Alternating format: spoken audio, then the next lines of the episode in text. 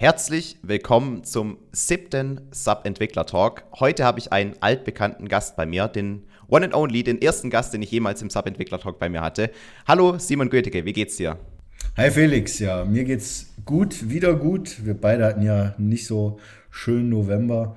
Ähm, bei mir war es, ja, ich, ich, hab, äh, ich, hatte erst äh, eine Corona-Erkrankung, die ich an sich auch sehr gut überstanden hatte, hatte nicht mehr Symptome als ein Schnupfen und Geruchsverlust, was ja bei einem Schnupfen normal ist. Allerdings ist mein Geruch dann auch nach Genesung nicht zurückgekommen erstmal. Also ich habe sozusagen komplett meinen Geruchssinn verloren ähm, über eine Zeit und der kommt jetzt erst so langsam wieder. Und das ist tatsächlich was, was mich bei meiner täglichen Arbeit äh, als Produktentwickler natürlich hemmt, weil ähm, Geschmack ist natürlich die eine Sache, aber Geschmack ist nur salzig, sauer, bitter, süß, äh, herzhaft und fettig und so weiter. Ähm, aber Aromen nehmen wir natürlich nur über den Geruch wahr. Und das heißt, ich konnte anfangs einen Schoko Whey nicht von einem Mango Whey unterscheiden. Mittlerweile geht das wieder, also es kommt, kommt jetzt zurück. Ich würde sagen, ich bin so bei, bei 80 Prozent. Aber das war natürlich schon super ärgerlich und dann musste ich mir auch noch eine Operation am Fuß unterziehen lassen der ein oder andere hat es vielleicht auf meinem Instagram gesehen, aber das war nur eine kleine Sache und mittlerweile bin ich da wieder topfit, was das angeht. Das heißt, du kannst jetzt auch schon wieder normal ins Training gehen mit deinem Fuß. Ja, ja, ja, ich kann alles wieder machen. Ja, perfekt. Ja, bei mir ist es auch so, ich hatte ähm, Kontext, ich habe mich ja am Rücken verletzt gehabt beim Snowboarden. Und ähm, das ist jetzt mittlerweile, also wir nehmen den Podcast heute am 20. Dezember auf. Das liegt jetzt auch schon ein bisschen mehr als fünf Wochen zurück und ich kann auch schon wieder langsam aber sicher ins Training einsteigen. Wähle natürlich jetzt aktuell nur die Übungen, die jetzt nicht allzu krass auf meinen Rücken oder beziehungsweise auf meine Wirbelsäule gehen und versuche auch ähm, da, wo es geht, unilateral zu trainieren, um eben die, das Gewicht insgesamt noch geringer zu halten.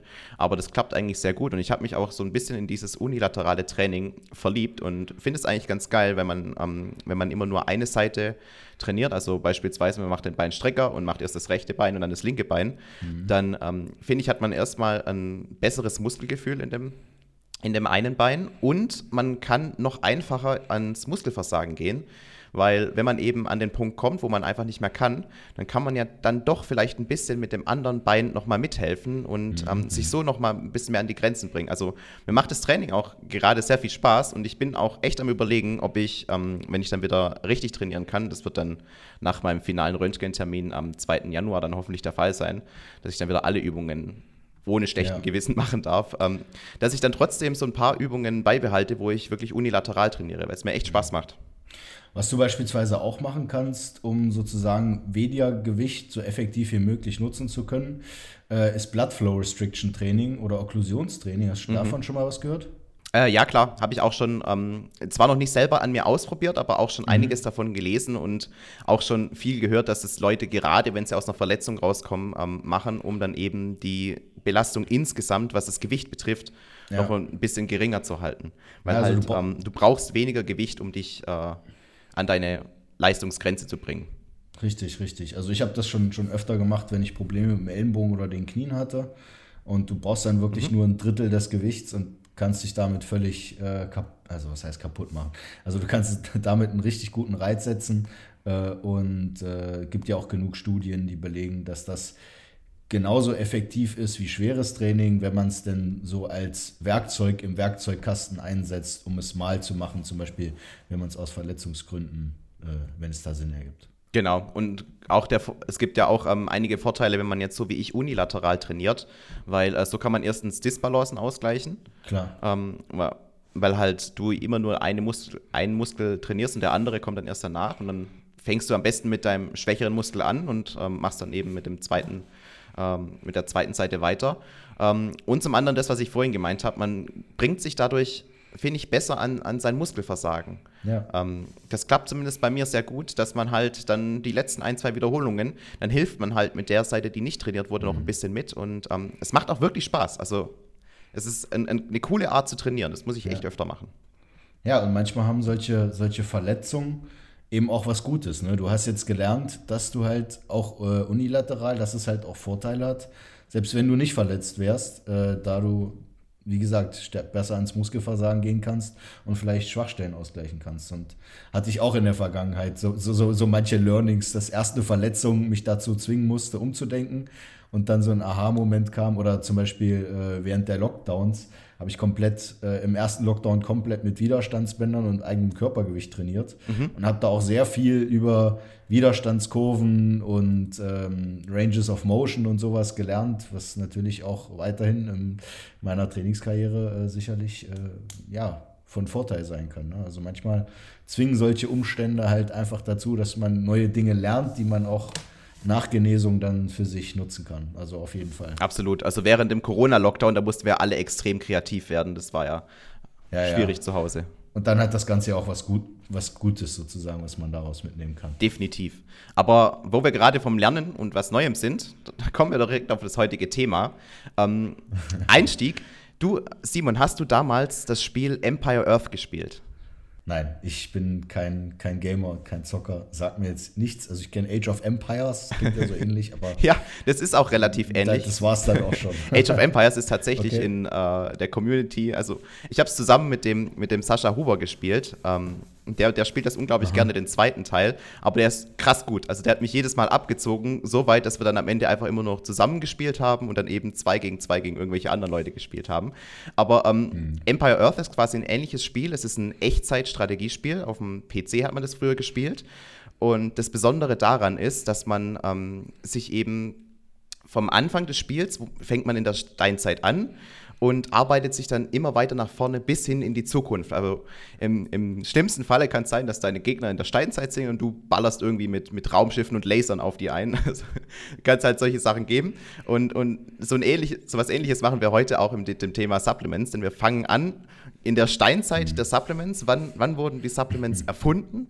Und gehen quasi bis ja. heute und auch, wenn wir am Ende, noch, ein bisschen Zeit haben, auch in die Zukunft hinaus und schauen mal, was uns in den nächsten Jahren ähm, supplementtechnisch erwarten wird. Und du hast auch ähm, ganz viele coole Informationen herausgesucht, Simon, und wirst uns seit so Schritt für Schritt mhm. durch die Geschichte der Supplements führen.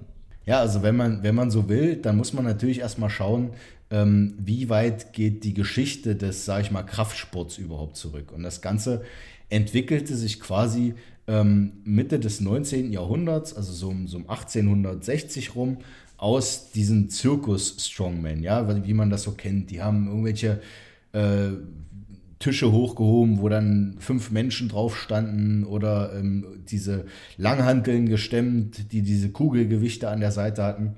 Und das waren diese Zirkus-Strongmen. Und natürlich ging es dann auch darum, die Zirkus-Strongmans untereinander zu vergleichen, weil jeder hat irgendwie behauptet, er sei der Stärkste und so weiter. Und wie man das so kennt, damals gab es natürlich noch keine großen Medien, die dann letztendlich das auch wirklich so machen konnten, sondern es gab halt wirklich nur Erzählungen und hat natürlich auch jeder ein bisschen übertrieben.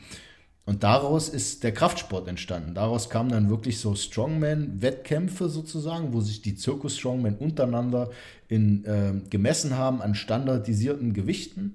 Und daraus ist dann erstmal das Gewichtheben, später dann auch das Powerlifting und dann auch das Bodybuilding entstanden. Und da kam dann natürlich auch die Frage der, der, der Athleten, wie kann ich jetzt noch besser werden und meine Nahrung sozusagen unterstützen, also meine Ernährung beziehungsweise meine Nahrung ergänzen, Nahrungsergänzungsmittel, ähm, um noch besser zu werden. Ja? Und so entwickelte sich quasi Anfang ähm, des, des 20. Jahrhunderts, Ende des 19. Jahrhunderts sozusagen äh, schon die ersten, die ersten Supplements. Beziehungsweise kam, da, kam auch das Gute hinzu, dass die Industrie dann soweit war, solche Dinge auch abzubilden.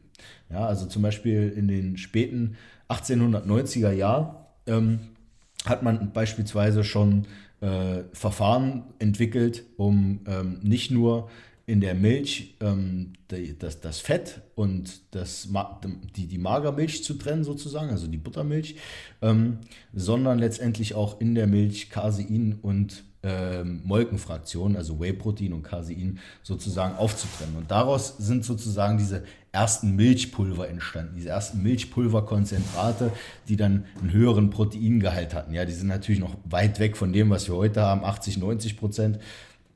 Aber so, ähm, sage ich mal, so 30 Prozent und sowas konnte damals schon erreicht werden.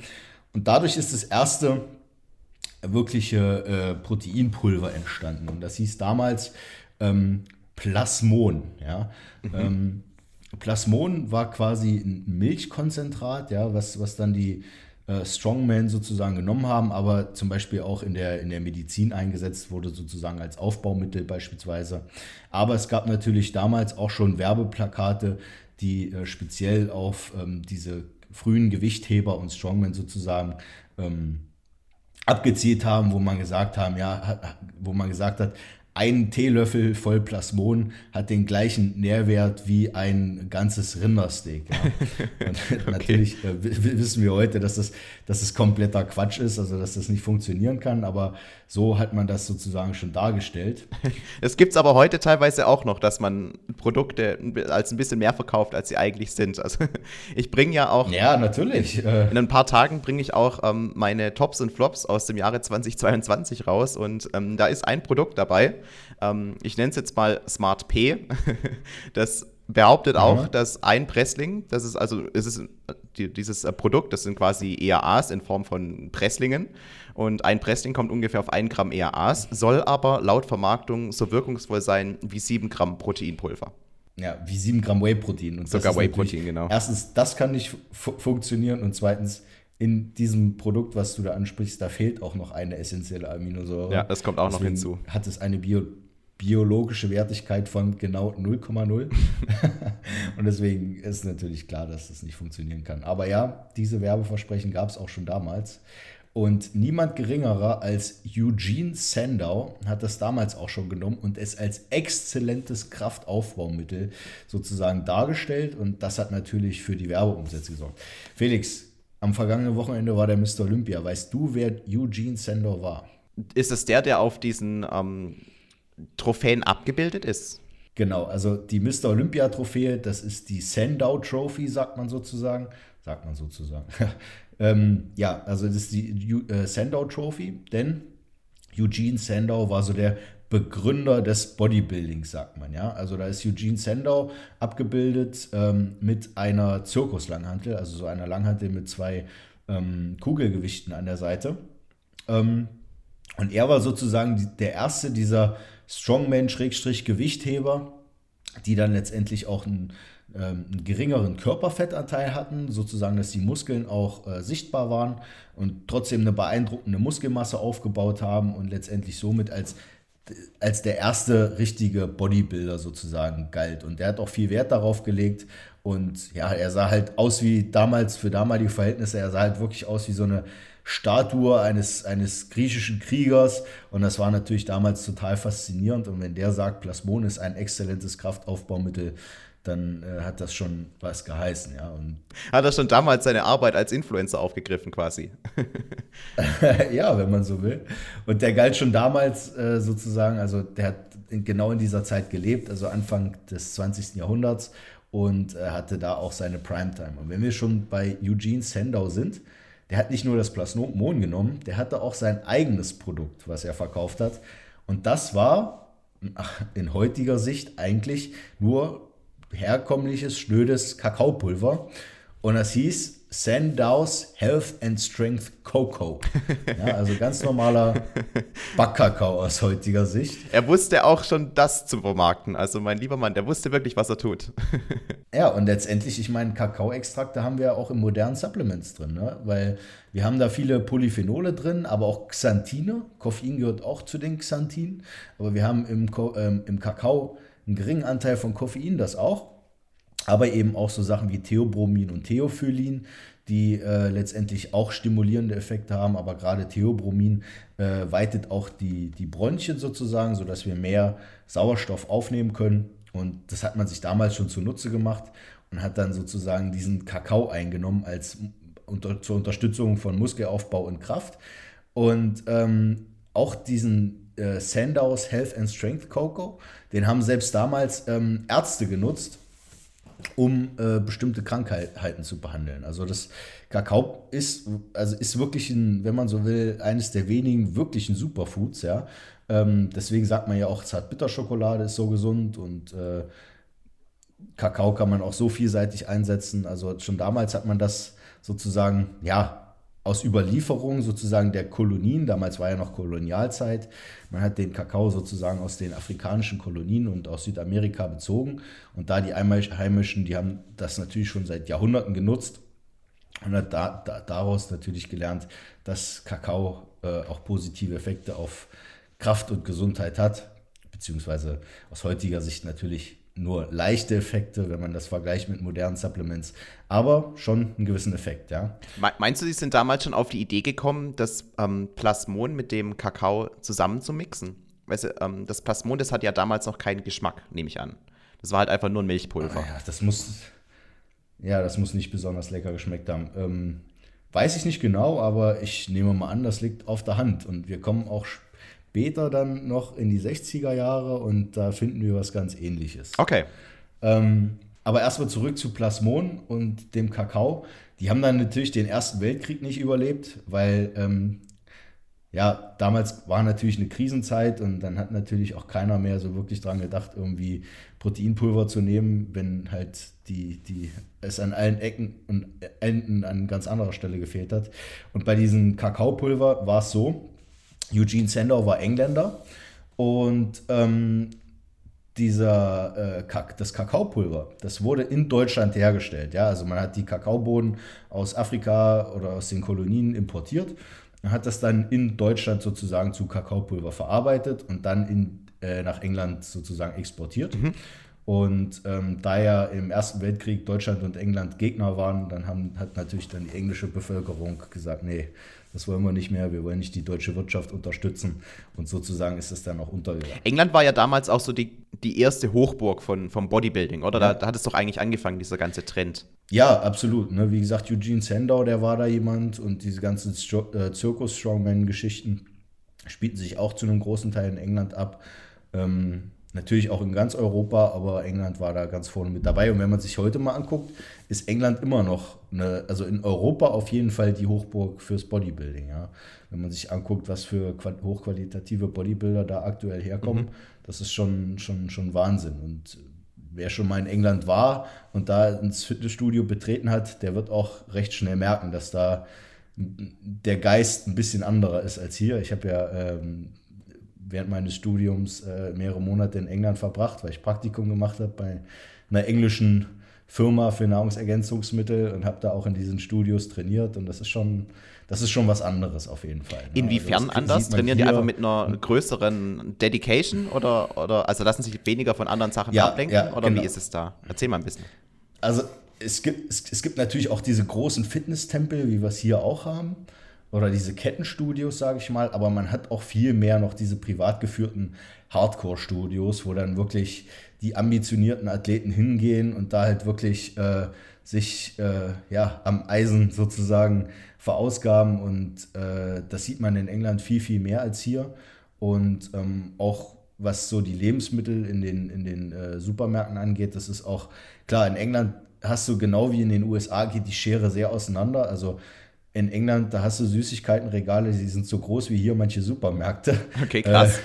Äh, ähm, aber, du, aber du hast auch sehr viele, sag ich mal, Gesundheitsprodukte, Sachen, die High Protein sind und so weiter.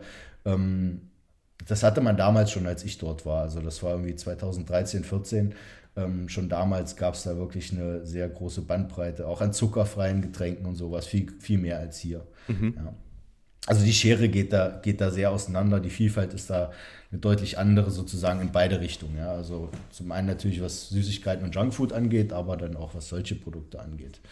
Und ähm, die Kultur, die Bodybuilding-Kultur ist in England auf jeden Fall nochmal deutlich stärker, als wie man das hier sieht, weil wahrscheinlich auch weil Bodybuilding in der allgemeinen Bevölkerung ganz anderes Ansehen hat als hier. Hier rümpft man ja oftmals die Nase oder wenn einer halt anders aussieht als der Rest, dann sagt man so, i, guck mal den an, obwohl es dann vielleicht einfach nur Neid ist, weil ja, der Großteil der Bevölkerung eben sich komplett gehen lässt.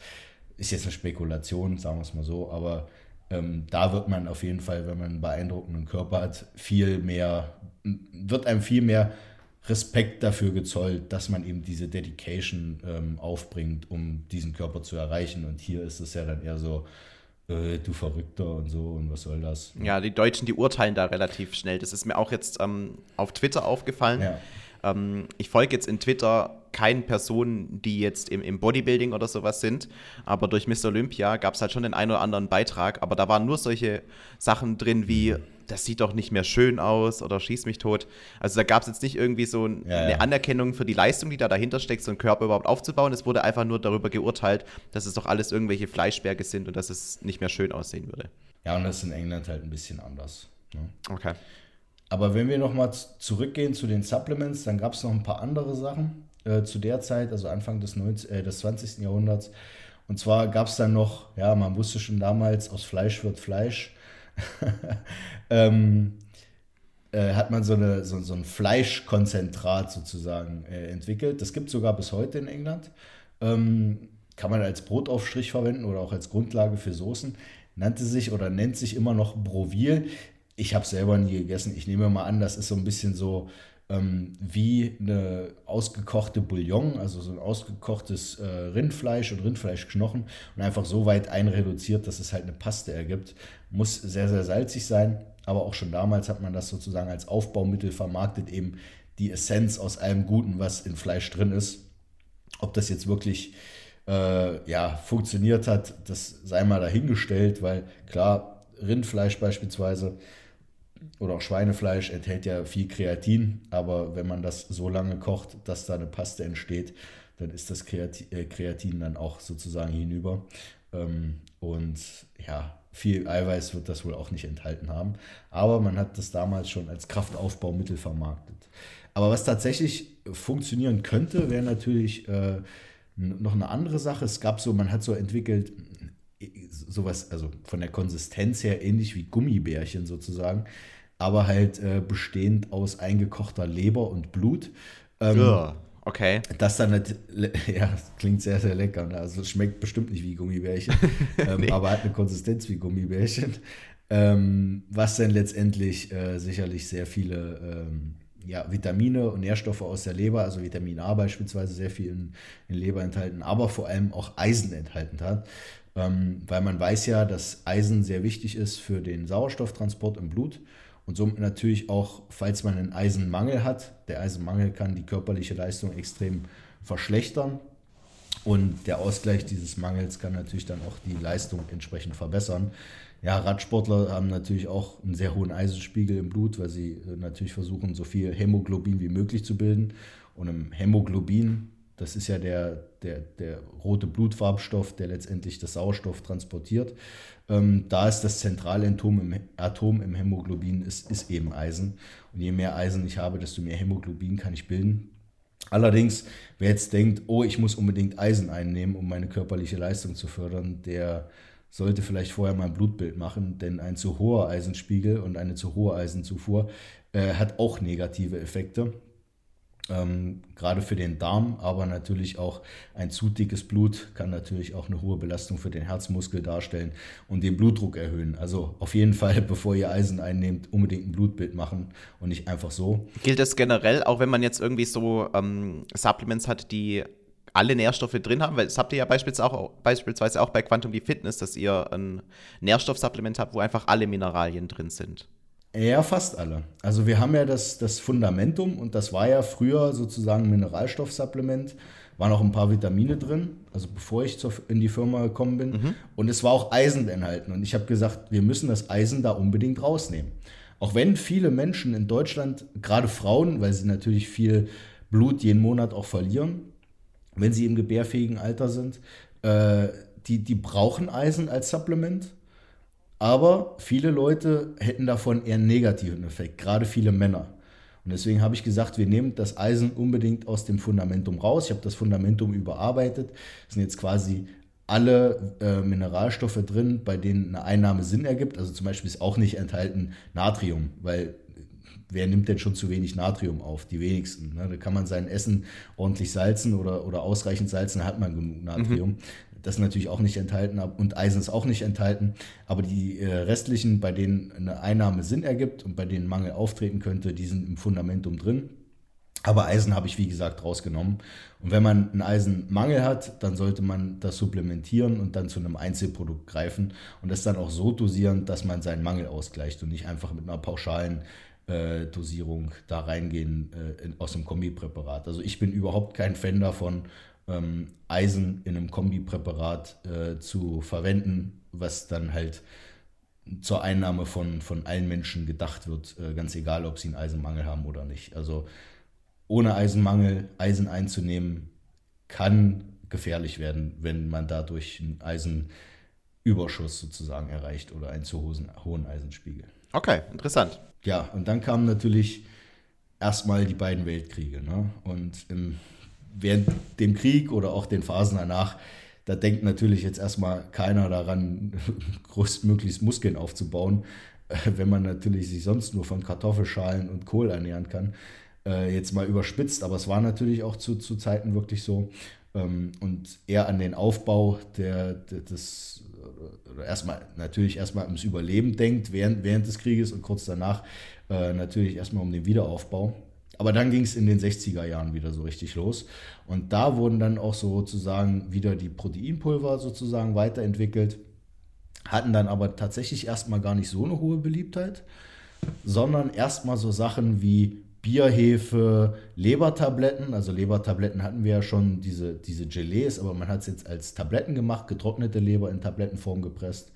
Vitamin C, ähm, weil man äh, ja schon wusste, dass äh, Vitamin C-Mangel Skorbut auslösen konnte. Und äh, auch Weizenkeime, solche Sachen, die wurden dann immer beliebter und hat man dann immer mehr eingenommen und für Bodybuilder sozusagen ähm, vermarktet. Proteinpulver hat man auch wieder entwickelt, habe ich ja gesagt, aber waren dann tatsächlich erstmal nicht so beliebt. Allerdings kam dann ähm, der Bob Hoffman, auch äh, ein, ein äh, sehr guter Bodybuilder aus den 60er Jahren, der zum Beispiel mit Larry Scott auf der Bühne stand. Larry Scott war der erste Mr. Olympia überhaupt, 1965 und auch 66. Ähm, und Bob Hoffman war so in seiner Ära und der hat dann dieses, äh, hat dann ein neues Proteinpulver sozusagen auf Sojabasis entwickelt, was aber eigentlich nichts anderes war als nur Sojamehl, wo er dann so viel Kakaopulver einfach reingerührt hat, bis es irgendwie genießbar war. und es gab es tatsächlich auch in mehreren Geschmacksrichtungen, also Schokolade, Vanille, Walnuss, Kokosnuss und auch geschmacksneutral und war tatsächlich für damalige Verhältnisse sogar noch sehr teuer. Aber der Bob Hoffman, der war dann vorne auf der Packung äh, drauf mit einer, äh, mit einer Frontdoppel-Bizeps-Pose, nice. wo dann drauf stand äh, Ho Ho Hoffmanns High Protein, The Food of Champions.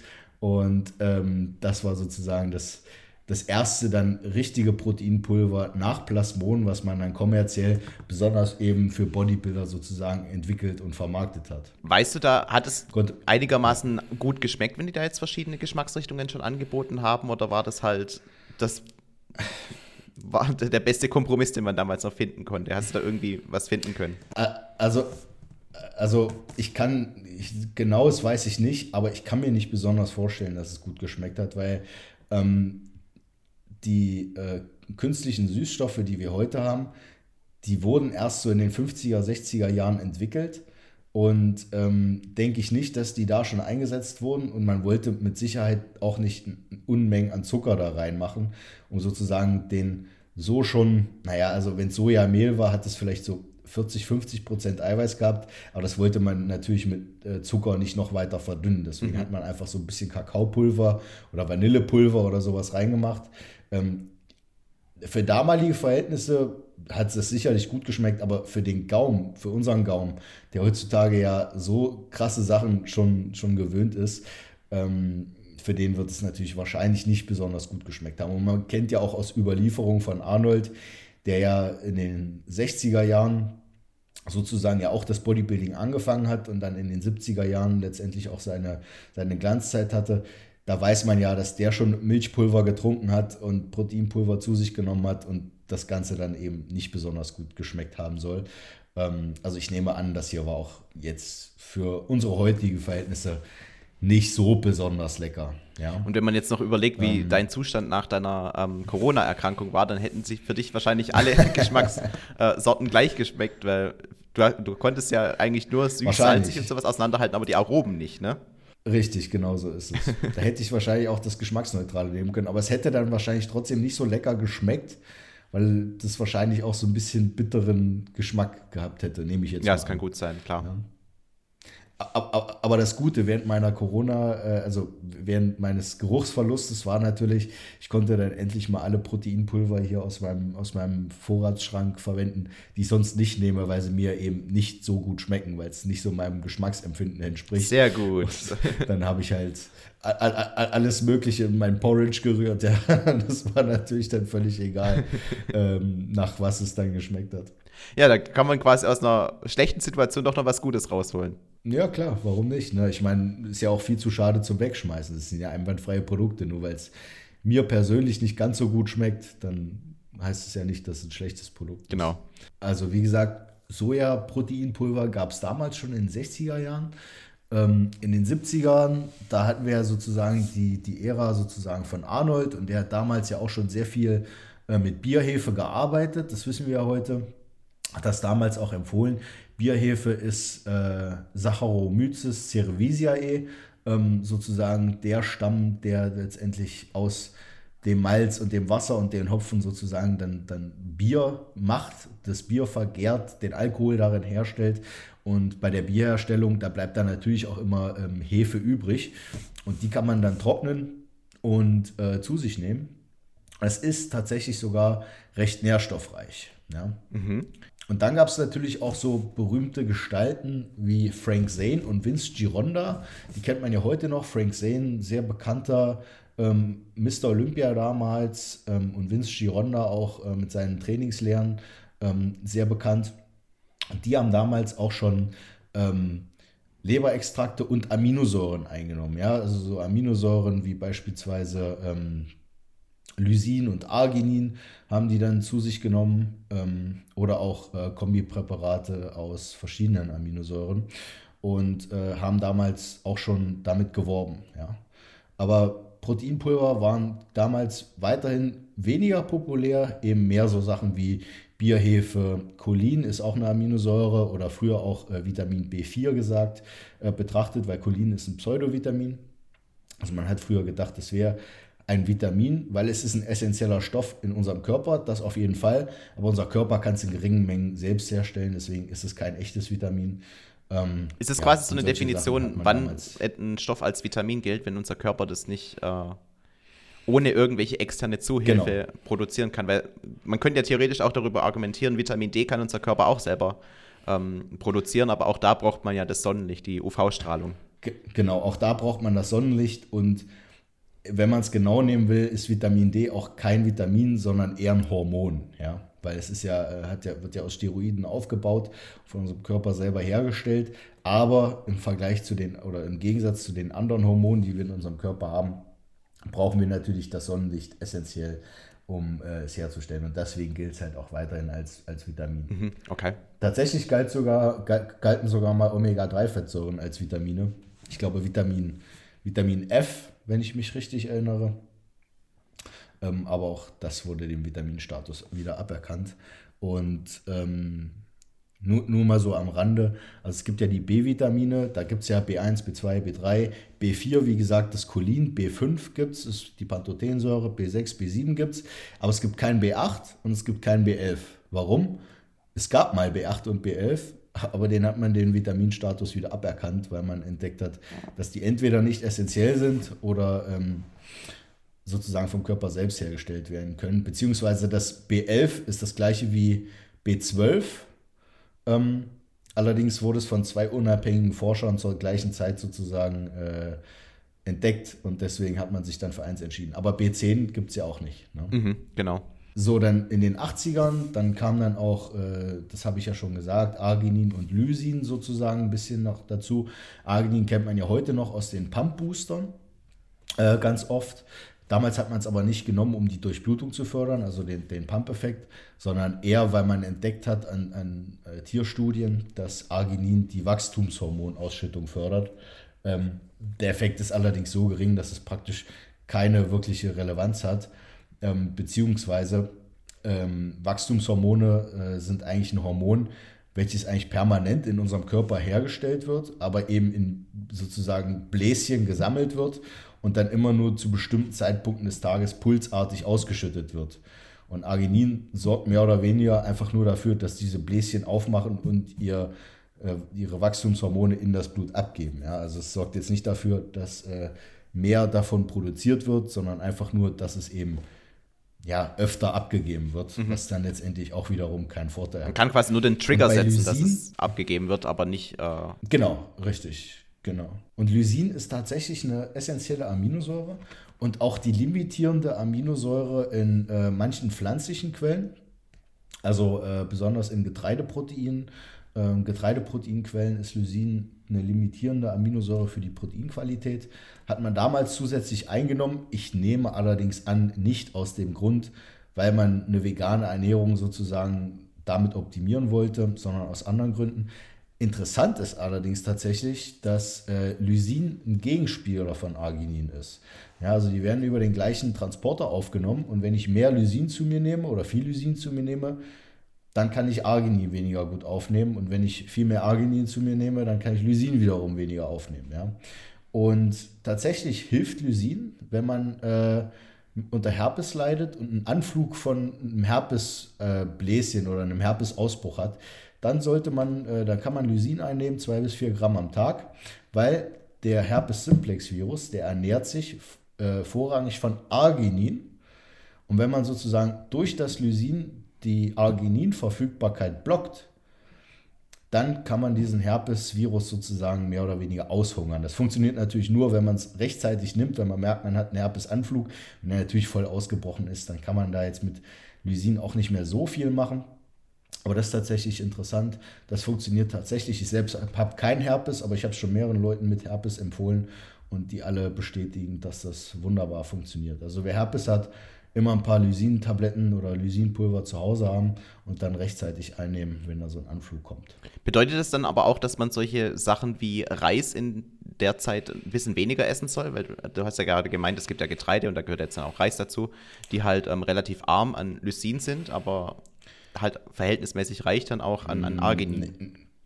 Ne, würde ich jetzt mal nicht, nicht, nicht behaupten, dass das so einen großen Einfluss dann hat. Okay. Ähm, also ich würde jetzt die, die Ernährung da nicht, umstell, äh, nicht umstellen. Aber wenn man zum Beispiel Arginin zusätzlich einnimmt oder auch Citrodin, welches ja im Körper in Arginin umgewandelt wird, sollte man vielleicht das reduzieren, wenn man äh, einen Anflug von Herpes hat. Also vielleicht keine Pump Booster einnehmen, sondern mit Lysin sozusagen gegensteuern. Okay. Und dann kam Anfang der, zwei, äh, Anfang der 80er Jahre kamen dann auch die ersten Pre-Workout-Booster sozusagen auf den Markt. Endlich. Ja. Also ähm, da endlich, ja, ja, haben wir bis heute weitreichende Folgen. Und da ein sehr prägnanter Name, der auch bis heute sehr bekannt ist. Ich weiß nicht, ob du das schon mal gehört, den schon mal gehört hast, Felix. Aber ähm, Dan Duchesne, bis heute eigentlich sehr bekannt, so als so auch äh, Pionier, was unter anderem Nahrungsergänzungsmittel, aber auch äh, sozusagen die Wissenschaft rund um ja, andere leistungssteigernde Mittel angeht, der hat den Ultimate Orange Booster entwickelt. Bis heute eine Legende, also sozusagen wie Jack 3D, nur schon 20 Jahre vorher. Und äh, der Ultimate Orange, der enthielt Ephedra, also ja, ähm, eine, eine, Pflanzenart, die Ephedrin enthält. Und Ephedrin, wissen wir ja bis heute, ist äh, ein starkes Stimulanz. Ähm, was zum Beispiel auch im sogenannten ECA-Stack drin ist. Ephedrin, heute allerdings illegal, also nicht, dass irgendwer auf dumme Ideen kommt. Ähm, und der ECA-Stack, bestehend aus Ephedrin, Koffein und Aspirin, äh, gilt als, also unter unterstützten Athleten, ähm, als guter Fettburner. Ja, ich selber habe damit natürlich bisher keine Erfahrung gemacht, aber es soll wirklich sehr stimulierend wirken. Ähm, und darauf hat natürlich auch der alte mit Orange Booster dann gesetzt. Und tatsächlich kam im gleichen Zuge auch die BCAAs sozusagen auf, weil man auch in den 80er Jahren anhand von Studien am Mäusen entdeckt hat, dass BCAAs, also die drei Aminosäuren Leucin, Isoleucin und Valin, die die Gemeinsamkeit haben, dass sie strukturell sehr ähnlich sind, weil sie eine verzweigte Seitenkette haben, und auch die einzigen drei Aminosäuren sind, die diese verzweigte Seitenkette haben, dass die Einnahme von BCAAs bzw. Leucin, welches darin ja enthalten ist, ähm, in Mäusen den limitierenden Faktor darstellen, was die Muskelproteinsynthese angeht. Also wir wissen ja, und das ist auch bis heute unumstritten, dass Leucin die Muskelproteinsynthese triggern kann. Das heißt, ähm, sozusagen den Prozess der Muskelproteinsynthese stimuliert. Mhm. Wir wissen allerdings heute auch anhand von Daten am Menschen, dass man aus Leucin oder aus BCAAs alleine überhaupt keine Muskeln aufbauen kann. Denn äh, für Menschen sind nicht nur drei Aminosäuren essentiell, also die BCAAs, sondern neun. Und ich brauche mindestens alle neun Aminos, äh, essentiellen Aminosäuren, um Muskelgewebe aufbauen zu können. Ja, weil unser körpereigenes Gewebe, also auch Muskelgewebe, besteht aus 20 verschiedenen Aminosäuren. Und diese 20 kann unser Körper, wenn es denn notwendig ist, aus diesen neun essentiellen aufbauen. Besser ist es natürlich, ihm gleich alle 20 zu geben, also ein komplettes Protein, ja, also Nahrungsprotein, Whey-Protein beispielsweise oder ein Milchprodukt, Fleisch, Fisch, Eier, all, all die enthalten natürlich alle 20 essentiellen Aminosäuren. Und auch pflanzliche Proteinquellen enthalten alle 20 proteinogenen Aminosäuren, nur halt vielleicht nicht ganz in so einem optimalen Verhältnis, weshalb ich aus pflanzlichen Proteinquellen immer ein bisschen mehr brauche, um eben alles äh, sozusagen abzudecken. Aber aus den drei BCAAs allein kann man natürlich äh, keine neue Muskelmasse aufbauen. Allerdings hat man das damals schon ähm, in den Pre-Workout-Produkten, es gab natürlich dann nicht nur Ultimate Orange, gab dann natürlich auch Nachahmerprodukte, hat man die letztendlich aber zugesetzt, in der Hoffnung, dann bessere Ta Resultate zu bekommen. Ja, man hat ja früher ähm, immer gesagt, ja, BCAAs während des Trainings wirken antikatabol. Ja, wissen wir bis heute, das, also wissen wir heute, das ist nicht, nicht ganz so. Ähm Aber es bringt ja schon einen Vorteil, also allein wenn man das quasi ähm, während dem Training dann verstoffwechselt und, und das quasi als eine wenig, klar, man kann natürlich, besser ist es, man, man nimmt Kohlenhydrate und tut dann die als Energieressource verwenden, aber BCAAs funktionieren in der Hinsicht genauso, dass der Körper daraus dann Energie ziehen kann und dann tendenziell eher das angreift als die bestehende Muskelmasse im Training. Genau, also gerade im Ausdauersport hat man, hat man festgestellt, dass BCAAs eine gute Energiequelle darstellen, aber um damit BCAAs Energie liefern können, müssen sie auch erstmal wiederum in ATP umgebaut werden, also Adenosintriphosphat. Und das Ganze kann man auch eben mit Kohlenhydraten erreichen. Also während der Belastung, während des Trainings eben schnell verdaubare Kohlenhydrate zu sich zu nehmen, also weiß ich nicht, ein Clusterdextrin, Maltodextrin, Dextrose, was auch immer oder ein Energieriegel, da braucht man jetzt nicht unbedingt BCAAs für, allerdings können sie diesen Zweck erfüllen und haben deswegen auch bis heute ihren Einsatz in der, in der Sporternährung. Sind allerdings halt im Vergleich teurer als die Kohlenhydrate, ne? Ja, genau. Mhm. genau. Und für den Muskelaufbau bringen einem BCAAs dann, dann nicht so viel. Aber das waren die 80er Jahre und die ersten Pre-Workout-Booster, beziehungsweise ja, die ersten Pre-Workout-Booster für, für Kraftsportler, das auf jeden Fall. Aber wenn wir zum Beispiel zurück in den Zweiten Weltkrieg mal schauen, da gab es ja die sogenannte Fliegerschokolade. Ja, die gibt es ja bis heute, allerdings in einer anderen Zusammensetzung als damals im Zweiten Weltkrieg. Ähm, eine Schokolade mit einem hohen Kakaoanteil und einem hohen Koffeingehalt und auch Amphetamine drin, die dafür sorgen sollten, dass die, äh, die Bomberpiloten im Zweiten Weltkrieg, die Deutschen, äh, länger wach bleiben sollten und sozusagen mehr leisten konnten. Und diese Amphetaminderivate, die finden wir ja heute schon oder heute noch in, in manchen Hardcore-Boostern, auf die wir dann später noch ähm, zu sprechen kommen. Tatsächlich diese Amphetamine und Amphetaminderivate wurden sogar ähm, in den 60er Jahren sozusagen als Nasenspray entwickelt ähm, auch ganz interessant, weil die die Nasenschleimhäute öffnen können, aber natürlich in einer viel geringeren Dosierung, als äh, das in Boostern sozusagen dann eingesetzt wurde. Bringt es irgendwie einen anderen Vorteil, das dann über die Nase einzunehmen? Ist da die Aufnahme dann ein bisschen besser über die Nasenschleimhäute oder kannst du das erklären, warum die das gemacht haben? Na, man kann über die Nasenschleimhäute tatsächlich manche Dinge besser aufnehmen, als äh, wenn man es jetzt oral zu sich führt und dann darauf wartet, dass es im, im, im Dünndarm sozusagen absorbiert wird. Allerdings kann ich ja über die Nasenschleimhaut keine, weiß nicht, 300 Milligramm Amphetamine oder Amphetaminderivate aufnehmen, weil ich eben nur eine sehr begrenzte Fläche dort habe. Mhm. Und ähm, zwar kann es besser aufgenommen werden, aber halt lange nicht in den Mengen, in denen es not notwendig wäre, um letztendlich einen aufpuschenden Effekt sozusagen zu bekommen. Vielleicht sollte man da ein bisschen experimentieren wir, ähm, und gucken, ob man vielleicht Melatonin oder sowas, wo man nicht so viel aufnehmen muss auf einmal, ob man das vielleicht über die Nase besser aufnimmt.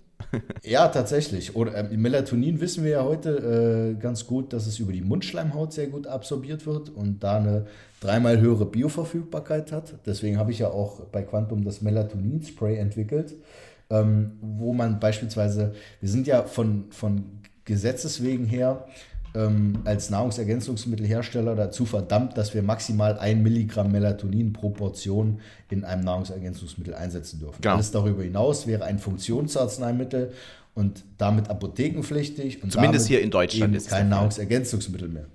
Zumindest hier in Deutschland. Ja. Aber wenn ich die Bioverfügbarkeit des Melatonins erhöhe, dadurch, dass ich es über die Mundschleimhaut aufnehme, wie beispielsweise bei meinem Melatoninspray, was ich entwickelt habe, dann kann ich aus einem Milligramm Melatonin sozusagen den dreifachen Effekt rausholen, als wenn ich ein Milligramm Melatonin als Kapsel oder Tablette schlucken würde. Oder als Pulver im Getränk zu mir nehmen würde. Und natürlich würde das auch über die Mundschleimhaut, äh, über die Nasenschleimhaut funktionieren.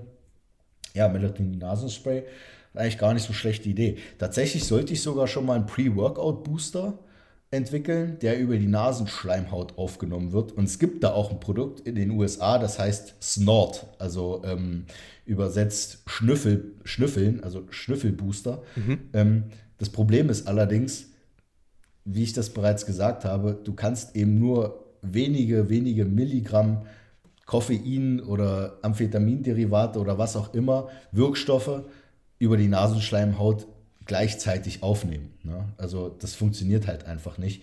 Und auch diese Erfahrungsberichte dieses Snort-Schnüffel-Boosters, äh, die zeigen, dass das Ganze nicht so wirklich effektiv ist, zumindest nicht vorm Training. Also ähm, gibt da ein paar Erfahrungsberichte, die sagen, ja, funktioniert, wenn ich mir jetzt alle halbe Stunde einmal so ein Nasenspray gebe, dann hält mich das auf der Arbeit ein bisschen wacher.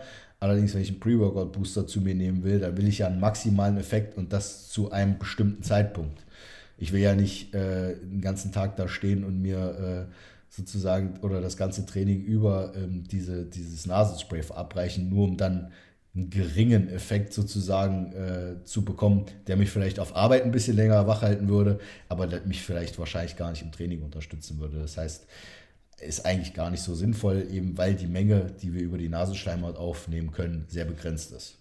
Mhm. Also zumindest jetzt in dem Kontext in Form von dem Booster. Ja, genau.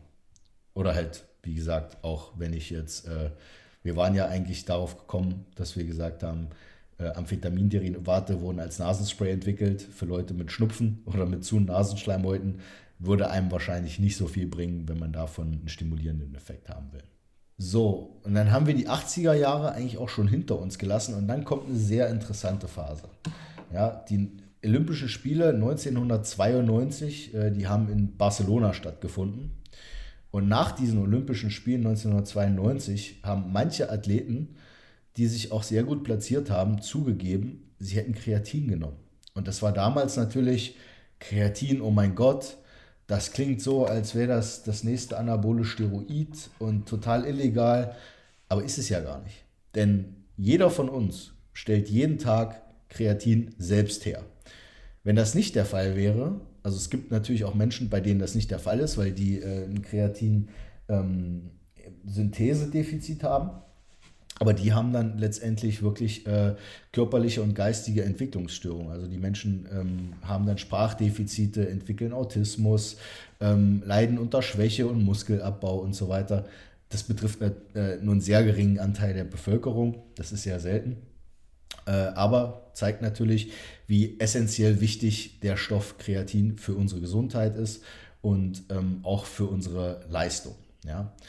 Allerdings funktioniert Kreatin als Nahrungsergänzungsmittel zur weiteren Unterstützung der Leistung nur dann, wenn ich eben noch mehr zu mir nehme.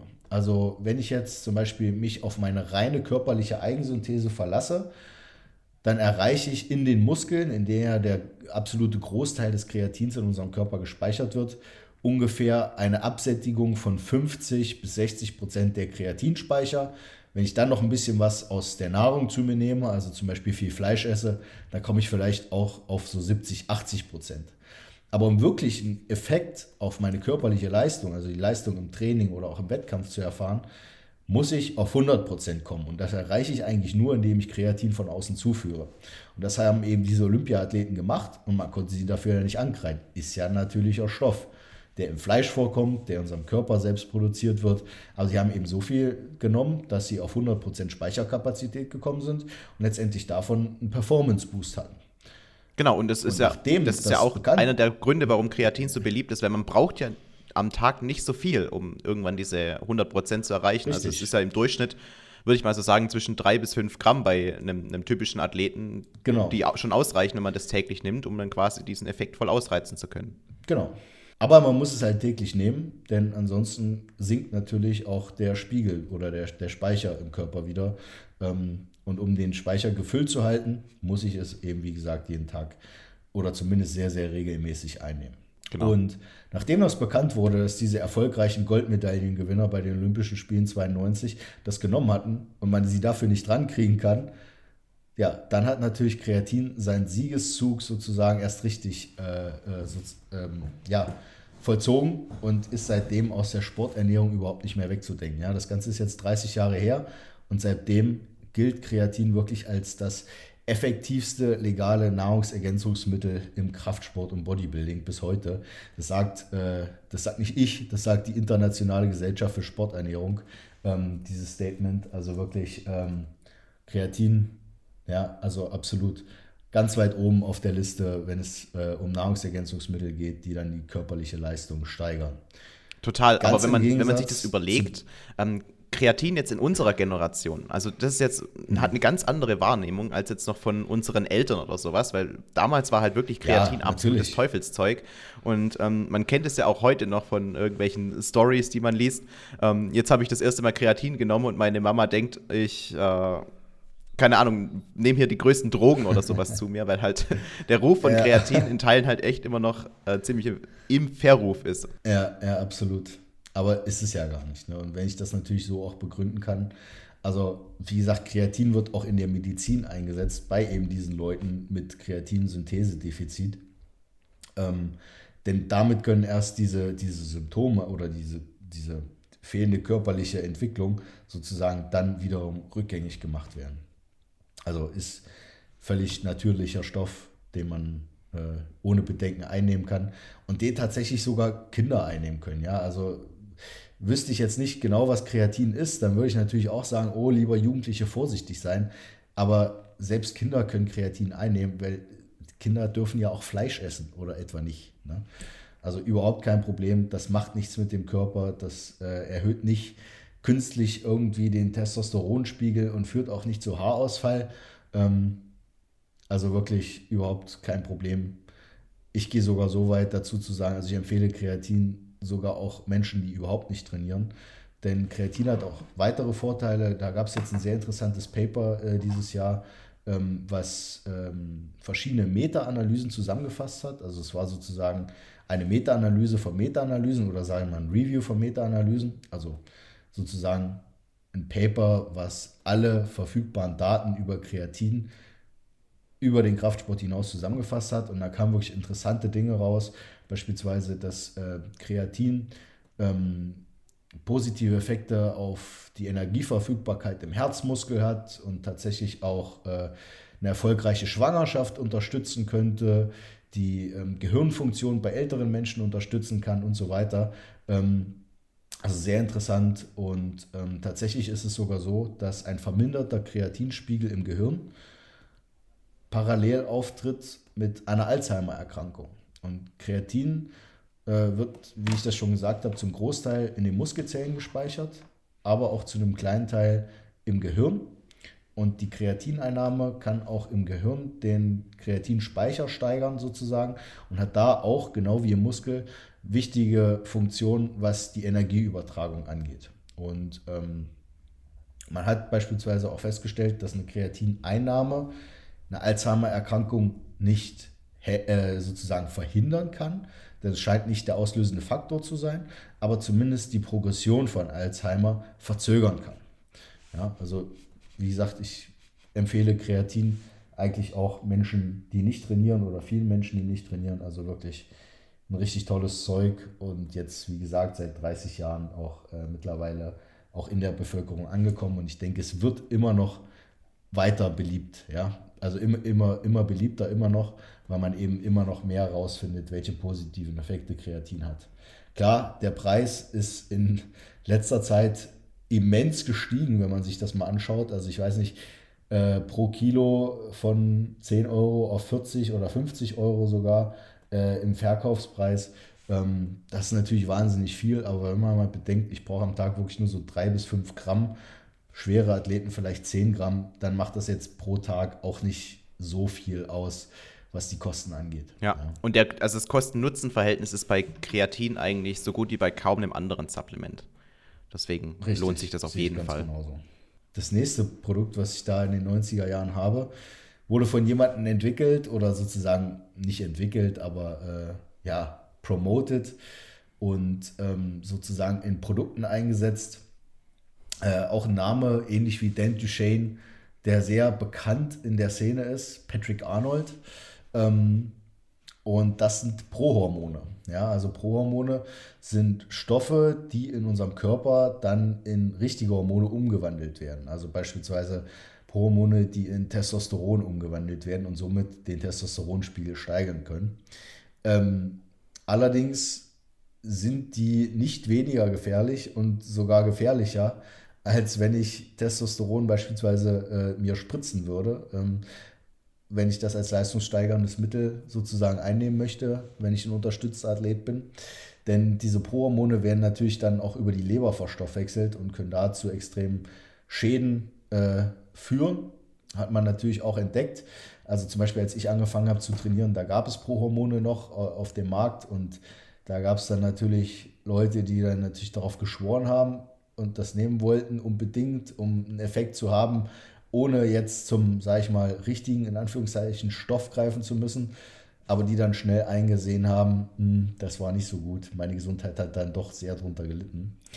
Aber diese Promone gibt es schon seit Ende der 90er Jahre und man hat das auch relativ, naja, gut, acht Jahre später, 2004, dann auch äh, von der Legis, also von der, von, von, der, von der Rechtsprechung her sozusagen entdeckt und hat dann den Steroid, Anabolic Steroid Control Act im Jahr 2004 eingeführt, die dann diese Prohormone auf die gleiche Stufe gestellt haben, wie dann eben richtige äh, anabole Steroide, also beispielsweise Testosteron Inantat, ja, wenn ich das jetzt als leistungssteigerndes Mittel einnehmen würde und nicht eben aus medizinischen Zwecken. Ähm, und damit sollte eben der Handel und äh, die Herstellung dieser Prohormone untersagt werden. Allerdings hatte dieser Anabolic Steroid Control Act ja ein paar Lücken, die dann natürlich auch ausgenutzt wurden. Also wie gesagt, als ich angefangen habe zu trainieren, das war so 2010, da gab es diese Prohormone noch auf dem Markt.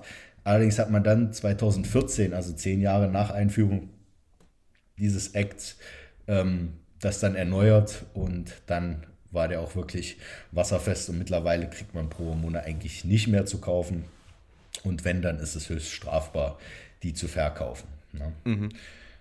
Ähm, ähnlich ist es ja auch mit, mit den, mit den Hardcore-Boostern. Die kamen ja dann auch Anfang der 2000er Jahre auf. Also ganz vorne voran Jack 3D die dann Amphetaminderivate enthalten haben, also ähnlich wie die Fliegerschokolade damals. Ähm, voran natürlich das DMAA, Dimethylamylamin, ähm, auch Geraniumextrakt genannt beispielsweise, ähm, was dann im Jack 3D drin war, also dieser berühmt-berüchtigte Hardcore-Booster. Dann wurde DMA verboten, dann gab es DMBA, das wurde verboten, dann gab es DMHA und immer so weiter. Ähm, und die Sachen wurden, ja, ich sag mal, nicht besser, denn äh, auch ich habe diese Hardcore-Booster noch eingenommen bzw. einnehmen müssen, mehr oder weniger, sagen wir es mal so. Also natürlich hätte ich es nicht müssen, aber ähm, ich habe ja zu dem Zeitpunkt, so um 2016, 17, ähm, sehr viele Reviews gemacht von Produkten. Ähm, es war ja die Hochzeit von diesen Boostern, auch, ne? Genau, da gab es die noch auch sehr viele Hardcore-Booster eingenommen. Das war am Anfang natürlich total aufregend, aber ich hatte dann irgendwann so die Schnauze voll von diesen Hardcore-Boostern, weil klar, die werden gehypt, ja, und ich werde auch immer noch heute gefragt, oh Simon, wo kriege ich einen guten Hardcore-Booster her? Und ich sage immer, spar dir das, weil Hardcore-Booster sind aus meiner Sicht der absolute oder absolutes Gift für langfristige Fortschritte. Ja, klar, sie können wenn, wenn du Glück hast, äh, deine Leistung in einem Training steigern, aber sie können oder sie haben einen sehr negativen Effekt auf deine Regeneration. Und der Muskel wächst ja nicht im Training, sondern in der Regeneration. Und ich habe diese Hardcore-Booster immer möglichst früh am Tag genommen, also beim Training am Morgen. Und trotzdem konnte ich abends nicht schlafen. War den ganzen Tag, hatte ich eine erhöhte Herzfrequenz, war total wie, wie, wie, naja, wie, nicht wie drauf, aber ich konnte mich, also total zittrig, konnte mich nicht so richtig konzentrieren. Also ich war schon konzentriert, aber konnte eben in meinen Gedanken nicht bei einer Sache bleiben, sondern bin immer hin und her gesprungen. Und das war eigentlich total unangenehm. Und wenn, wenn ich Pech hatte, dann war es schon während des Trainings so, dass mein Kreislauf total abgeklappt hat und ich eigentlich während des Trainings auch nichts zustande bekommen habe. Also ich erinnere mich da an manche Einheiten, wo ich Kniebeugen machen wollte und eigentlich nur in der Ecke gesessen habe und darauf gewartet habe, irgendwie, dass mein Körper darauf klarkommt. Ja, ich also, habe tatsächlich auch äh, Erfahrungen mit solchen Produkten machen können, aber ähm, bin, da, ah, ja? bin da genauso kritisch gegenüber eingestellt wie du. Also mir tat es überhaupt nicht gut und was bei mir auch immer mit dazu kam, ähm, ich habe ein unglaubliches ähm, Bauchweh davon bekommen und, und ähm, das Gefühl, als müsste ich mich gleich ja. übergeben. Also es war, das kam dann bei mir noch ja. dazu und das also, hat, war schon während dem Training der Fall, aber es hielt dann auch über das Training hinaus. Ja, also diese, diese Übelkeit und dieser Crash danach, das habe ich auch von, von vielen mitbekommen, dass sie das hatten. Also bei mir ist so, ich kann immer essen. Ich kann auch essen, wenn ich total vollgefuttert bin. Ähm, ich kann, also zum Beispiel, wenn ich Magen-Darm habe, dann vielleicht nicht. Aber ansonsten kann ich wirklich immer essen und ich hatte auch nicht das Problem mit den, mit den Hardcore-Boostern. Allerdings äh, habe ich das auch schon sehr oft gehört, dass sie das Problem dann hatten, nichts essen zu können wegen der Übelkeit. Und letztendlich, wenn ich nach dem Training nichts essen kann und äh, will aber gerade Muskeln aufbauen und kann dann auch Stunden danach nichts essen, das ist natürlich dann auch nicht besonders förderlich. Ne? Das ist natürlich dann auch klar. Mhm. Ja, ich bin auch eher so der Typ, der eigentlich ähm, sehr viel essen kann. Ähm, beispielsweise, ich war jetzt ähm, am Wochenende war ich äh, mit einer Freundin in der Therme in Lindau. Und als ich dann abends, also mhm. wir, wir, haben das abends gemacht und als ich dann nachts irgendwann um 12 oder so wieder nach Hause kam, ähm, habe ich halt mir so überlegt, was hast du denn heute am Tag gegessen? Und bin so auf knapp 1000 Kalorien oder so gekommen. Und dann habe ich mir so überlegt, oh, das heißt, es fehlen noch 2000 Kilokalorien noch, um halbwegs meinen mein Tagesbedarf zu decken. Und ich habe dann innerhalb von 20 Minuten mhm. mir diese 2000 Kilokalorien mit Peanut Butter und, und Nüssen mit Schokolade drumherum und lauter Zeugs reingeschoben. Aber es hat, es hat funktioniert. 20 Minuten später hatte ich die 2000 Kalorien Intus und ich habe mich nicht schlecht dabei gefühlt. Also es war okay. Ja. ja. ja. ob das so gut funktioniert, wenn man Hardcore-Booster eingenommen hat, das weiß ich jetzt nicht. ich glaube nicht.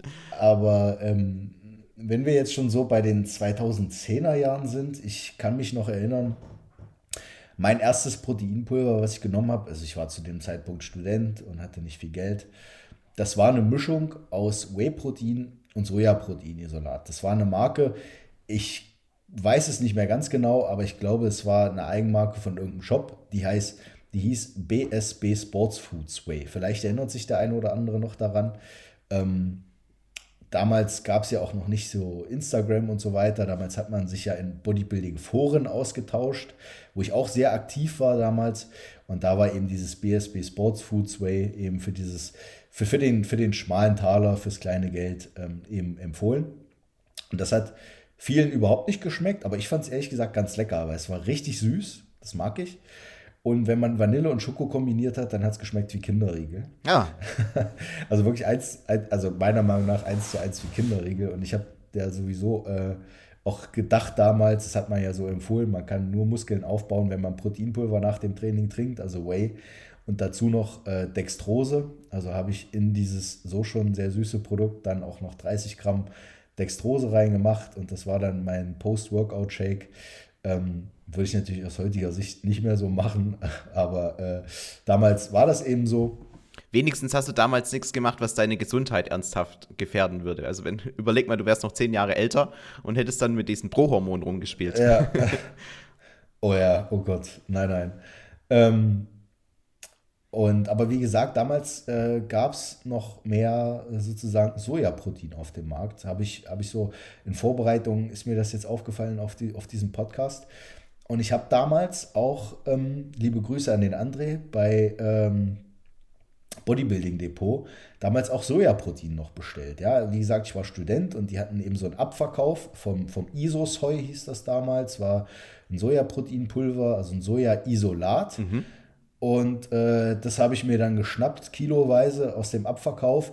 Und ich muss sagen, wenn ich da äh, das mit Wasser ein bisschen äh, dickflüssig angerührt habe und dann noch zwei Eier reingemacht habe, das waren die besten Pancakes, die ich jemals gegessen habe. Besten Protein-Pancakes. Also die waren saftig, die konnte man kalt super essen. Ja. Aber Sojaprotein ist dann auch relativ schnell von der Bildfläche verschwunden, weil äh, dann natürlich aufkam und ich hab, war dann auch, ich war da ganz vorne mit dabei, dass halt viele Leute mitgesagt haben, oh, Sojaprotein, das ist ganz schlecht ähm, das hat zwar von, von veganen Proteinen ähm, sehr gutes Aminosäurenprofil, aber es enthält halt Stoffe, die äh, sozusagen östrogenähnlich wirken und sozusagen deinen Muskelaufbau damit hemmen, ähm, die den Testosteronspiegel senken und ähm, auch Proteine enthalten, beziehungsweise Enzyme, die deine körpereigenen Enzyme zur Proteinverdauung hemmen, also Protease-Inhibitoren, ähm, und du letztendlich das Protein dann nicht so aufnehmen kannst.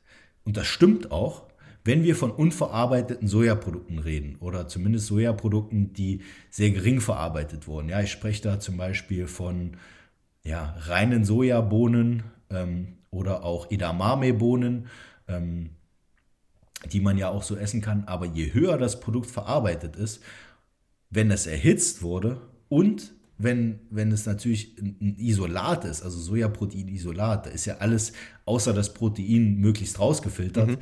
dann sind auch diese, diese, diese negativen Begleitstoffe sehr stark sozusagen minimiert oder sogar komplett eliminiert. Und deswegen, auch wenn ich damals total auf Sojaprotein rumgehatet habe, würde ich heute auf jeden Fall sagen, und das bestätigen auch Studien, dass Sojaprotein-Isolat eigentlich eine sehr hochwertige Proteinquelle ist für ein veganes Protein ist. Also klar ist es nicht ganz so hochwertig wie ein Whey, brauchen wir überhaupt nicht drüber reden. Aber es gibt Studien, die Whey und Sojaprotein vergleichen und da überraschend gute Ergebnisse mit einem Sojaprotein auf dem Muskelaufbau sozusagen auch erzielt haben. Und es ja. ist ja auch so bei pflanzlichen Proteinpulvern, da sind wir eigentlich fast immer gezwungen, dass wir verschiedene Proteinrohstoffe, beispielsweise Reis- und Erbsenprotein miteinander kombinieren, um diese Schwächen im Aminosäurenprofil ja. untereinander ausgleichen zu können. Aber ein äh, Sojaprotein, das kann ja für sich stehen, weil es schon an und für sich so hochwertig ist, dass man Richtig. eigentlich gar nicht mehr zwingend diese Kombination mit anderen Rohstoffen braucht. Deswegen kann man auch ein reines ähm, Sojaprotein-Isolat mit einem extrem hohen Eiweißgehalt auch vergleichsweise günstig anbieten. Genau, das, die haben 90% Eiweiß oder sogar mehr. Und ich muss sagen, Soja hat mittlerweile heute in der Gesellschaft einen sehr schlechten Ruf. Unter anderem wegen so Spinnern wie mir, die damals, oder was heißt, ich wusste es ja nicht besser oder wir wussten es nicht besser, ähm, die dann gesagt haben, Soja ist total blöd und nicht gut für den Muskelaufbau und gefährlich. Und ein weiterer Nachteil, den Soja natürlich hat, der auch bis heute bestehen bleibt, für den Sojaanbau werden in Südamerika Regenwälder abgeholzt, darüber brauchen wir überhaupt nicht sprechen. Aber rein von der Proteinqualität ist Soja auf jeden Fall aus heutiger Sicht viel besser als sein Ruf. Ja, und deswegen hätte ich jetzt sozusagen, wenn wir jetzt die ethischen Bedenken sozusagen außen vor lassen, auch kein Problem damit, ein Sojaprotein zu mir zu nehmen oder auch zu entwickeln. Aber es, wenn es natürlich einen schlechten Ruf hat, soweit ist die Gesellschaft eben mhm. äh, in dem Fall noch In dem nicht. Kontext musst du halt dann einfach Deswegen, auch äh, wirtschaftlich denken. Ne? Und du kannst dich jetzt nicht gegen genau, den Trend ja, der, so der Bevölkerung also ich, wenden. Richtig, genau so ist es eben. Ne? Aber wie gesagt, äh, das war auch so eine Entwicklung der 2010er Jahre hin von Soja, hm, ist okay, bis Soja, nein, ist der Teufel, bis jetzt wieder, Soja ist gar nicht so schlecht, wie, wie, wie wir in den letzten zehn Jahren geglaubt haben. Ähm, auch eine sehr interessante Entwicklung. Ja, und dann sind wir tatsächlich auch schon in der Neuzeit, ja, also in, in, in der Gegenwart. Ähm, da brauchen wir jetzt eigentlich gar nicht viel Worte zu verlieren, denn ich denke, du hast in den letzten Jahren echt exzellente Arbeit geleistet, was es angeht, neue Produkte, die aktuellen Trends sozusagen aufzuzeigen. Aber wir können vielleicht mal ein bisschen in die Zukunft schauen. Was meinst du, Felix? Super gerne. Wenn wir da noch Zeit für haben, dann auf jeden Fall. Mach mal. Also vielleicht erinnerst du dich oder auch der ein oder andere Zuhörer in dem ersten Sub-Entwickler-Talk, in dem ich zu Gast war, hier bei dir. Da hatten wir eine ähnliche Frage. Da ging es darum, ähm, um die, die Rohstoffkrise sozusagen, dass alles immer teurer wird und woran das liegt.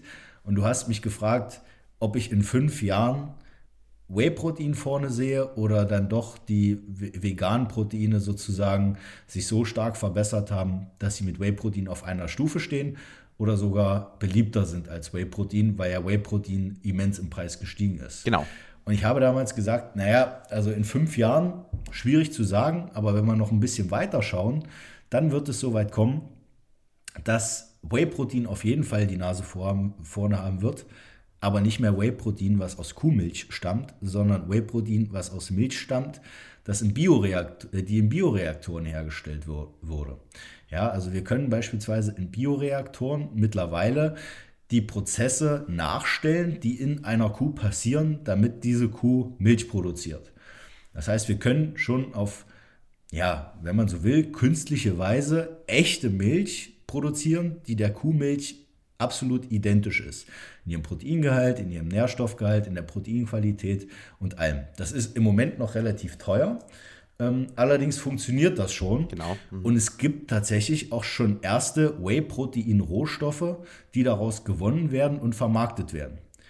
Noch nicht in Europa, weil in Europa haben wir die Health Claims Verordnung, die erstmal sagt, alles, was neuartig ist, alles, was nach dem 15. Mai 1997 sozusagen auf den Markt gekommen ist, das muss erstmal einem aufwendigen Zulassungsverfahren unterzogen werden, um zu schauen, dass das eben äh, sicher ist. Also kleine Anekdote. Chiasamen waren kein Problem, denn Chiasamen wurden vor dem 15. Mai 1997 schon in Europa oder in, in der EU in signifikantem Umfang verzehrt, aber Chiasamen-Mehl nicht. Das heißt, Chiasamen-Mehl musste erst zugelassen werden. Ja? Völlig bescheuert, aber genauso ist es eben mit dieser, dieser künstlich hergestellten Milch ähm, sozusagen. Das muss erst noch zugelassen werden. Aber in den USA haben wir das Problem nicht. Und in den USA gibt es schon erste Produkte, die eben dieses, ja, die diese bioreaktiv hergestellte, dieses bioreaktiv hergestellte Whey-Protein enthalten. Ähm, gibt es sicherlich viele verschiedene, also einige verschiedene Firmen, die das in den USA anbieten, denn diese Rohstoffe kommen äh, ja von einem, von, einem, von einem Hersteller, der eben diese, diese Milch auch herstellt.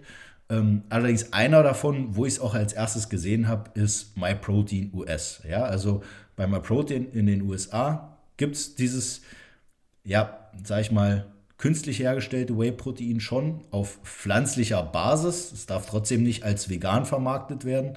Ähm, bei MyProtein hier in Europa allerdings nicht, weil eben diese Zulassungsverfahren noch gemacht werden müssen. Und das kann eben noch ein paar Jahre dauern, aber auch das wird sich hier in Europa und auf der Welt äh, sicherlich durchsetzen. Vor allem dann, wenn diese äh, Prozesse, diese Bioreaktoren, sage ich mal, so effizient arbeiten können, dass das Ganze dann auch kostengünstig wird und mit einem normalen Whey-Protein gleichzieht oder sogar günstiger wird als normales Whey-Protein. Denn ein Whey-Protein, das muss ich nicht, das, ja, das, da muss ich keine Stallhaltung, äh, Quatsch, Bioreaktoren, die muss ich nicht im Stall halten die werden nicht krank, die muss ich nicht aufzüchten, die muss ich nicht befruchten, damit die sich vermehren ähm, und so weiter, ne? wie das bei, bei Kühen der Fall ist. Und es ist natürlich ethisch viel mehr vertretbar, weil ich da, dafür eben kein Nutztier halten muss, was dann, nachdem es eben jahrelang äh, Hektoliter um Hektoliter Milch gegeben wird, irgendwann in der Wurst endet. Ne? Mhm. Und äh, ist natürlich dann, wie gesagt, ethisch äh, auch, auch viel vertretbar. Aber das wird sich auf jeden Fall durchsetzen. Ja, also man kann das auch tatsächlich auch äh, sich einfach auf der Website anschauen. Das Produkt, das heißt Way Forward. Also haben sie sich nicht nehmen lassen, das Wortspiel noch mit mhm. einzubauen mit dem Way. Ähm, und das ist preislich. Also ich habe jetzt hier das geöffnet. Das steht jetzt momentan bei, ähm, also eine Packung mit 10 Servings, also 10 Portionen, bei 18,99 Dollar. Das ist wahrscheinlich ein bisschen teurer als das, was man jetzt für ein normales Whey-Protein ähm, kaufen würde. Aber man kann sich da auch die die Rezensionen von Kunden, die es eben schon ausprobiert haben, durchlesen und also größtenteils sind die schon sehr positiv. Es gibt natürlich auch immer wieder ein paar Ausnahmen, die sagen, das hat ihnen jetzt nicht so zugesagt, das Produkt. Aber wenn jetzt einer von den Zuhörern zufälligerweise in nächster Zeit in die USA gehen würde und mir einen Gefallen tun möchte, ähm, dann sagt mir Bescheid. Ich würde euch ähm, das Geld dafür geben, dass ihr das da bestellt und mir das dann einfach mitbringt nach Deutschland, weil ähm, ich hätte wirklich Bock, das hier mal zu testen. Ja, würde mich auch sehr, sehr interessieren, auf jeden Fall. Aber auch was die pflanzlichen Proteinpulver angeht, also wirklich vegane, die auch wirklich aus pflanzlichen Proteinpulvern äh, sozusagen bestehen. Da haben wir ja gerade in den letzten zwei, drei Jahren wirklich immense Schritte gemacht, was Geschmack, Löslichkeit und Qualität angeht. Ähm, wir sind trotzdem noch nicht auf dem Level mit einem Whey-Protein, werden wir aber kommen. Also da bin ich mir sehr sicher, äh, da bin ich mir sogar zu 100% sicher, dass wir uns diesem Level von Whey-Protein annähern, dass vegane Proteinpulver immer leckerer schmecken und auch in ihrer Wertigkeit äh, immer besser werden. Denn auch wir von Quantum haben da im kommenden Jahr, Anfang sogar des kommenden Jahres, äh, ein neues Produkt geplant. Und da habe ich dran getüftelt, dass die Aminosäurenzusammensetzung wirklich ähm, sehr ähnlich ist wie bei einem Whey-Protein und auch der Geschmack wirklich allererste Sahne, top-notch. Ähm, denn es gibt immer mehr Veganer und es gibt auch immer mehr Leute, die zwar nicht vegan leben, aber trotzdem versuchen, mehr und mehr vegane Proteinquellen einzubauen. Ähm, eben auch aus ethischen Gründen. Und die sind ja auch nun wirklich nicht verwehrt, verwerflich. Ja? Ich bin auch kein Veganer, weiß Gott nicht. Aber ähm, natürlich ist es wirklich nicht von der Hand zu weisen, dass ein hoher Konsum von tierischem Protein natürlich nicht besonders ja, positiv fürs Klima ist und auch äh, Massentierhaltung äh, auch nicht wirklich das Gelbe vom Ei ist, äh, ethisch gesehen. Und deswegen, wenn wir natürlich es schaffen, äh, ein pflanzliches Proteinpulver so herzustellen, dass es einem Whey-Protein in der Wertigkeit und im Geschmack fast ebenbürtig ist, dann warum nicht auch darauf setzen? Ne? Also man muss natürlich das Whey-Protein dann nicht ganz ersetzen, vielleicht, wenn man das nicht möchte aber es ist auf jeden Fall eine Alternative, die man da in Betracht ziehen kann. Und wie gesagt, diese Produkte werden jetzt auf jeden Fall auch immer besser. Ja, wir haben beispielsweise auch schon vegane Clear-Proteine, also so mhm. dieses. Darauf wollte ich jetzt gerade zu sprechen kommen, genau. Ähm, genau und ähm, auch die aus dem Erbsenprotein Hydrolysat bestehen und dann vielleicht sogar noch ergänzt mit zusätzlichen Aminosäuren ähm, sozusagen auch noch ein, noch ein besseres Aminosäurenprofil aufweisen. Und das ist auf jeden Fall äh, eine Sache, die äh, in Zukunft auch in der Entwicklung noch weitergehen wird und wo wir dann in naher Zukunft hinkommen werden. Genau, und die, die und, solche Produkte ja. habe ich ja auch schon getestet dieses Jahr auf diesem Kanal und ähm, ein Produkt ja. davon wird auch in meiner ähm, Top-Liste für dieses Jahr auftauchen und das hat mich wirklich extrem positiv überrascht, weil ähm, durch diese Hinzugabe von freien Aminosäuren hat man einerseits das Aminosäurenprofil extrem aufgewertet, also das ist dann auch ähm, in der Hinsicht super, obwohl es eigentlich nur ein, ein vergleichsweise weniger wertiges ähm, hydrolysiertes Erbsenprotein war vorher. Ähm, das haben sie gefixt. Dann ähm, war auch der Geschmack unfassbar gut. Also ich habe ja einige Clear Whey Proteine getestet im Laufe des Jahres und ich würde sagen, dass dieses ähm, dieses, ich will es nicht spoilern, welches es genau ist, da müsst ihr euch dann die Top-Liste anschauen. Aber dieses Produkt, das schmeckt ähm, besser als die meisten Clearways, die ich, die ich probiert habe. Wirklich. Es ist richtig, richtig lecker. Ja, Interessant auf jeden Fall. Mhm. Auf jeden Fall eine, eine interessante Geschichte. Aber es gibt auch in der Zukunft eventuell nicht nur positive Nachrichten, sondern vielleicht auch etwas negative Nachrichten. Ähm, denn, also ich will jetzt hier nicht politisch werden, aber das sind natürlich auch politische Entscheidungen. Wir haben immer mehr Stoffe, die zwar zugelassen sind, aber die in Nahrungsergänzungsmitteln immer mehr in der verwendbaren Menge eingeschränkt werden. Also wie wir das auch bei Melatonin haben, alles über ein Milligramm äh, ist Funktionsarzneimittel und kein Nahrungsergänzungsmittel mehr, sehen wir leider in äh, der in letzter Zeit immer häufiger. Zum Beispiel jetzt erst letztens wurde der Ginkgo biloba Extrakt ähm, in seiner Menge beschränkt. Äh, ich bin mir jetzt nicht hundertprozentig sicher, aber ich glaube, mehr als 100 Milligramm Proportion Nahrungsergänzungsmittel sind nicht mehr zugelassen. Aus dem Grund, weil Ginkgo biloba-Extrakte auch in Funktionsarzneimitteln eingesetzt werden gegen äh, Demenz und Alzheimer in höheren Dosierungen und da eben eine in Anführungszeichen pharmakologische Wirkung entfalten. Und deswegen dürfen in Nahrungsergänzungsmitteln jetzt nur noch diese Kleckermengen verwendet werden. Und das betrifft jetzt keins meiner eigenen Produkte, zum Glück, aber das sind halt Entwicklungen, die wir leider immer häufiger sehen. Ähnlich ist es beim Cholin. Also Cholin haben wir ja vorhin schon mal drüber geredet, was ja in den 70er äh, und 80er Jahren genommen wurde und auch bis heute ein interessanter Stoff ist, denn manche Leute produzieren einfach nicht genug eigenes äh, Cholin und müssen dann oder profitieren sozusagen dann auch von einer, von einer Nahrungsergänzung, weil Cholin ist äh, ein Stoff, der in unserem Gehirn dem Aufbau, beim Aufbau von Acetylcholin sozusagen eine Rolle spielt. Und Acetylcholin ist ein extrem wichtiger Neurotransmitter. Cholin hat aber auch positive äh, Auswirkungen auf unseren Leberstoffwechsel. Aber wir dürfen in Nahrungsergänzungsmitteln Proportionen nur noch 82,5 Milligramm einsetzen. Und das ist wirklich in Anführungszeichen ein Fliegenschiss. Ja. Und ähm, solche Entwicklungen, ich hoffe nicht, dass wir noch mehr davon sehen, aber ich befürchte es leider. Und ähm, ist man da in der Rolle als ähm, Hersteller, als Produktentwickler jetzt ähm, gefragt, proaktiv vorzugehen und alle Produkte, die jetzt vor dieser Regeländerung, jetzt zum Beispiel mit dem, mit dem Ginkgo-Extrakt, den du erwähnt, erwähnt hast, ähm, die da erschienen sind und quasi die Dosierungen, die jetzt erlaubt sind, überschreiten, musst du dann jetzt proaktiv vorgehen und diese Produkte aus dem Markt ziehen und die Rezeptur überarbeiten?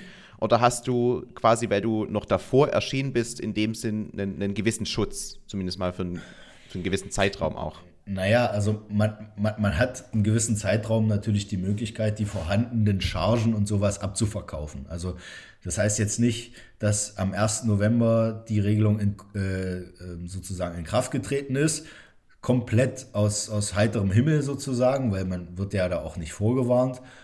Und äh, alles, was ab 1. November noch im Handel wird, wird, muss sofort rausgenommen werden, vernichtet werden, was auch immer. Nein, also man kann das natürlich schon noch abverkaufen. Ähm, das Problem ist allerdings, man bekommt da als Marke oder als Hersteller oder auch als Entwickler, man bekommt das nicht gesagt. Man muss da wirklich genau immer auf versuchen, auf dem Laufenden zu bleiben, um zu gucken, was sind jetzt, welche Regelungen treten äh, wann und wann in Kraft, beziehungsweise sind in Kraft getreten, um dann eben für die neue Charge Anpassung machen zu können. Ja, aber man, es wird da einem nicht Bescheid gesagt. Und äh, wenn man es nicht auf dem Schirm hat, und hatte und diese Ab Abverkaufsfrist ist sozusagen erloschen, da kann es eben passieren, dass die Behörde kommt und sagt, hier, du hast das da im Sortiment, das ist nicht mehr erlaubt, äh, du kriegst jetzt eine Abmahnung. Ja? Und äh, das sind natürlich Sachen, die sind dann leider sehr ja, unglücklich, beziehungsweise ja. Ja, und kann auch Firmen in Ruin treiben, so eine Abmahnung, logisch. Absolut.